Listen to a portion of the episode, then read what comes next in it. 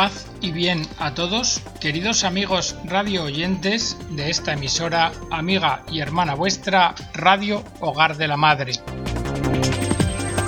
Bienvenidos a una nueva edición del programa El Galeón.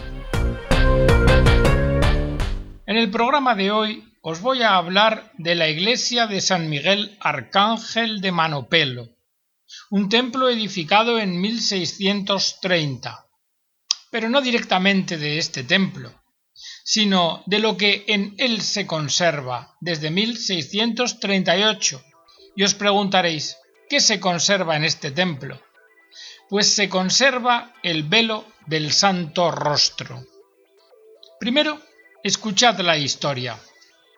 Oíd. En tiempos de Julio II, pontífice romano, hacia el año 1506, vivía en la provincia del Reino de Nápoles, en Manopelo, una tierra muy bien civilizada y situada que abastece de todas las cosas necesarias para la vida, es más, una tierra rica y opulenta, vivía, decíamos, el señor Giacomo Antonio Leonelli, un físico doctor. Estaba un día Giacomo en la plaza, cerca de los umbrales de la iglesia dedicada a San Nicolás de Bari, en honesta conversación con otros, cuando en lo más interesante llegó un peregrino que era desconocido del grupo, una persona que tenía un aspecto espiritual y venerable, la cual, tras saludar a tan hermoso grupo de vecinos, se dirigió en términos de buena crianza y humanidad al doctor Leonelli, a quien dijo que tenía que hablarle de cosa secreta que para él sería de mucho gusto, utilidad y aprovechamiento.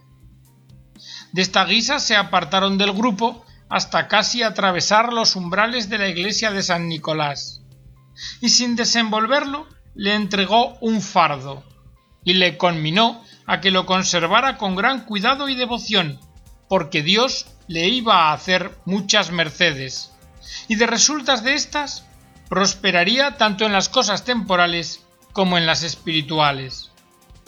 Tomó pues ya como Antonio el pequeño fardo, se apartó hasta casi llegar a la pila del agua bendita y comenzó a abrirlo. Y sorprendido, empezó a ver la sacratísima imagen del rostro de nuestro Señor Jesucristo. Y en un primer momento se quedó muy asustado y comenzó a llorar muchas y tiernas lágrimas, que enseguida se enjugó para no ser visto así por sus amigos. Dando gracias a Dios por tan gran regalo, lo envolvió de nuevo como estaba antes, e hizo ademán de dirigirse luego al peregrino desconocido para darle las gracias y recibirlo en su casa. Pero ya no lo halló. Asustado, balbuciente, preguntó a los amigos, y estos le dijeron que le habían visto entrar con él en la iglesia, pero que no le habían visto salir ya como Antonio hizo que lo buscaran diligentemente dentro y fuera de Manopelo, pero no fue posible dar con él, por lo que todos creyeron que aquel hombre con aspecto de peregrino no era sino un ángel del cielo u otro santo del paraíso. Esta narración que os he traído es una relación histórica, la que hizo el padre Donato da Bomba entre los años 1640 y 1646 relación sobre la llegada a Manopelo del velo del Santo Rostro. Y desde esta relación en adelante, todo lo que se cuenta está históricamente acreditado, es decir, con plena validez histórica. Oíd, en 1618, Marcia Leonelli, hija y heredera de Giacomo Antonio, vendió el velo a Donato Antonio de Fabritis, quien a su vez en 1638 lo regaló a los capuchinos de Manopelo. Una escritura pública notarial de 1646 autentifica la donación. Luego, el velo, dañado y deshilachado, fue limpiado, recortado y colocado en un marco. Así lo dice la relatio. El propio padre Clemente tomó las tijeras y cortó todas las hilachas del borde, y purificando muy bien la santísima imagen del polvo, carcoma y otras inmundicias, la dejó al final tal como hoy se encuentra. El referido Donato Antonio, deseoso de disfrutar de aquella santísima imagen con mayor devoción, la había hecho extender en un marco de madera, con cristales de una y otra parte, y adornado con algunas cornisas y trabajos de nogal, los que talló un hermano capuchino llamado Fray Remigio da Rapino, pues no se fiaba de otros maestros seglares. El marco y los cristales hoy son los mismos que entonces, y componen el ostensorio que contiene el velo del Santo Rostro, y que está expuesto en el santuario que se encuentra en las afueras de Manopelo, de la diócesis de Chieti. Pasando el tiempo, en el año 1700 comenzaron una serie de fuertes terremotos que sacudieron incesantemente la Umbría, los Abruzos y la zona de Sanio. Este acontecimiento provocó que aumentara mucho el culto al santo rostro del Señor por parte de los fieles. A partir de 1703, el padre Bonifacio de Ascoli expone varias veces el santo rostro a la veneración pública, y luego, desde 1712, se celebrará una procesión anual los segundos domingos de mayo, en la que se portará el sagrado velo hasta dentro de las murallas de la ciudad.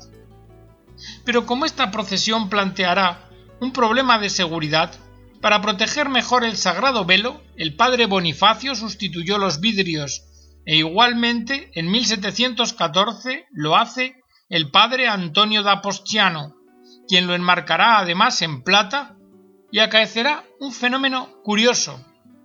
Si se separan los cristales, la imagen de Cristo desaparece y sólo vuelve a aparecer cuando todo se coloca de nuevo tal y como estaba originalmente. En 1750, para evitar la coincidencia de esta fiesta con la de San Justino, patrón de Chieti, la procesión se traslada al tercer domingo de mayo, fecha en la que continúa fijada hasta hoy. En el siglo XIX, que es un siglo marcado por las leyes de supresión de las órdenes religiosas, los frailes tendrán que abandonar el convento dos veces.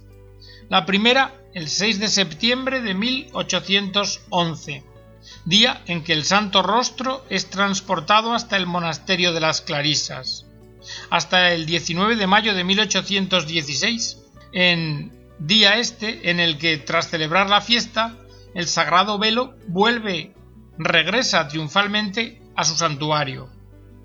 Pero la segunda vez es el 27 de diciembre de 1866. Una nueva ley expulsa a los frailes del cenobio. Ahora bien, en esta ocasión, en esta expulsión, el Santo Rostro queda dentro del santuario cerrado.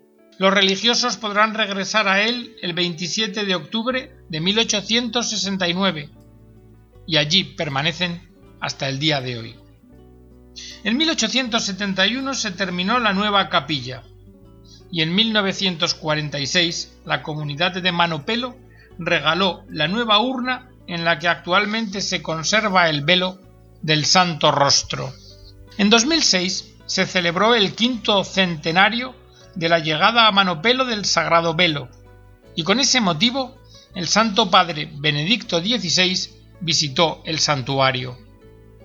Monseñor Bruno Forte, al recibirle, dijo el Papa entre nosotros, el Papa con nosotros.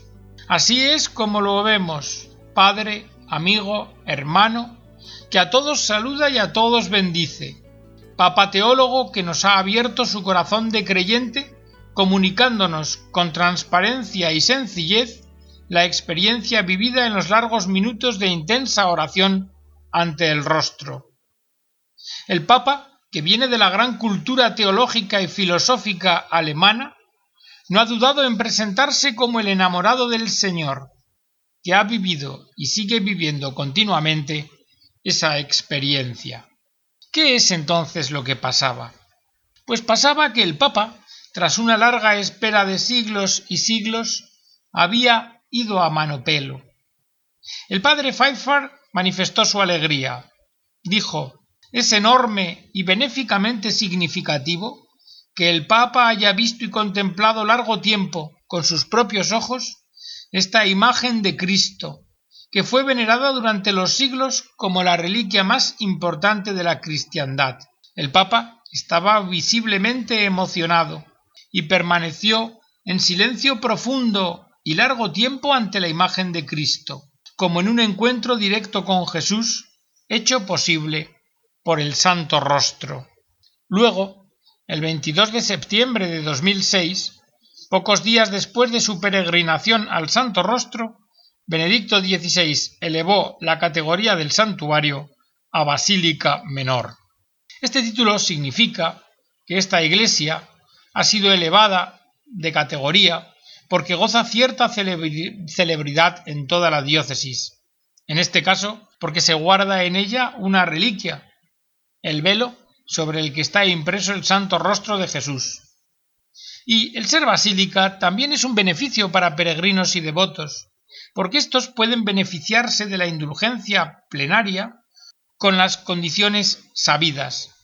¿Y cuándo pueden aprovecharse de ella? En el día del aniversario de la dedicación de la basílica, en el día de la celebración litúrgica del titular, que es el tercer domingo de mayo y el 6 de agosto, en la fiesta de la solemnidad de los santos apóstoles Pedro y Pablo, el 29 de junio, el día de aniversario de concesión del título de basílica el 22 de septiembre, una vez al año en el día que establezca el ordinario del lugar y una vez al año en el día elegido libremente por cada fiel.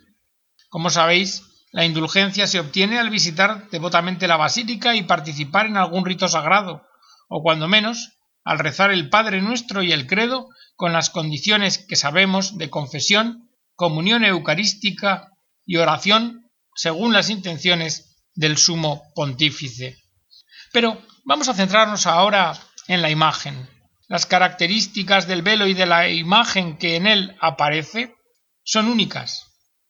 El velo mide 17,50 centímetros por 24 centímetros. Se ha trabajado con la hipótesis fundada de que por su color y transparencia esté fabricado con seda de mar, es decir, tejido con filamentos procedentes de un molusco denominado pinna nobilis.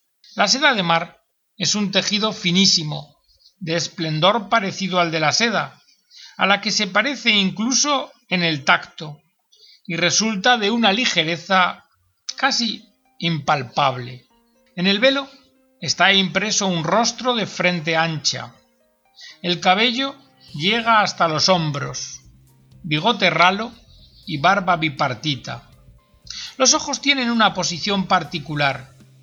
Miran ligeramente hacia arriba, mostrando el blanco del globo ocular bajo la pupila. El rostro no es visible observando el velo en transparencia, sino solo colocándolo contra un fondo. Y además aquí hay algo singular. La imagen aparece especularmente y con la misma intensidad de color por ambos lados, tanto si se mira de frente como si se hace por detrás. ¿Qué queremos decir con ello? Pues queremos decir que aparentemente se comporta como si de una película fotográfica se tratase. El rostro es claramente asimétrico, con un lado más hinchado que el otro, y se observan manchas que podrían interpretarse como sangre, en especial cerca de la boca y la nariz, pareciendo esta última tumefacta. Estas manchas son bidimensionales y sin referencia al relieve del rostro. Pero hay más investigaciones sobre el velo de manopelo. La tradición popular lo ha venerado por más de 400 años como reliquia, y le ha atribuido el carácter de aqueiro polletos, término griego que significa no hecho por mano del hombre. Pero como os digo, ya desde los últimos años del siglo XIX comenzaron a hacerse investigaciones sobre el velo. En los estudios de Sor Blandina Pascalis Exlomer, pintora y estudiosa de iconos, se sostiene la estrecha relación existente entre la imagen del velo de manopelo y el rostro impreso en la sábana santa de Turín. Porque esta estudiosa ha observado que si ambas imágenes se superponen, son totalmente compatibles e incluso lo son respecto de las manchas de sangre del sudario de Oviedo. Hay pues numerosos puntos de contacto entre ellas. Pero al mismo tiempo hay dos diferencias fundamentales. La primera, la sábana santa presenta los ojos cerrados y el rostro parece más rígido y huesudo, marcado. En el santo rostro, los ojos, sin embargo, están abiertos y el rostro es más distendido. Y una segunda diferencia. No todas las heridas que aparecen en la sábana santa aparecen en el santo rostro. Y las de menor dimensión parecen también más difuminadas. Uno de los mayores expertos de arte cristiano, el jesuita Heinrich Pfeiffer, el día 31 de mayo de 1999, tras años de investigaciones, comunicó a la Asociación de la Prensa Extranjera de Roma el resultado de sus estudios, que había sido encontrada la Verónica romana, es decir, la famosa imagen del rostro de Cristo no hecha por mano de hombre. Esta imagen, una tradición secular, la atribuía al episodio de la Verónica, una mujer que habría enjugado el rostro sangrante de Jesús con un paño durante la subida al Calvario.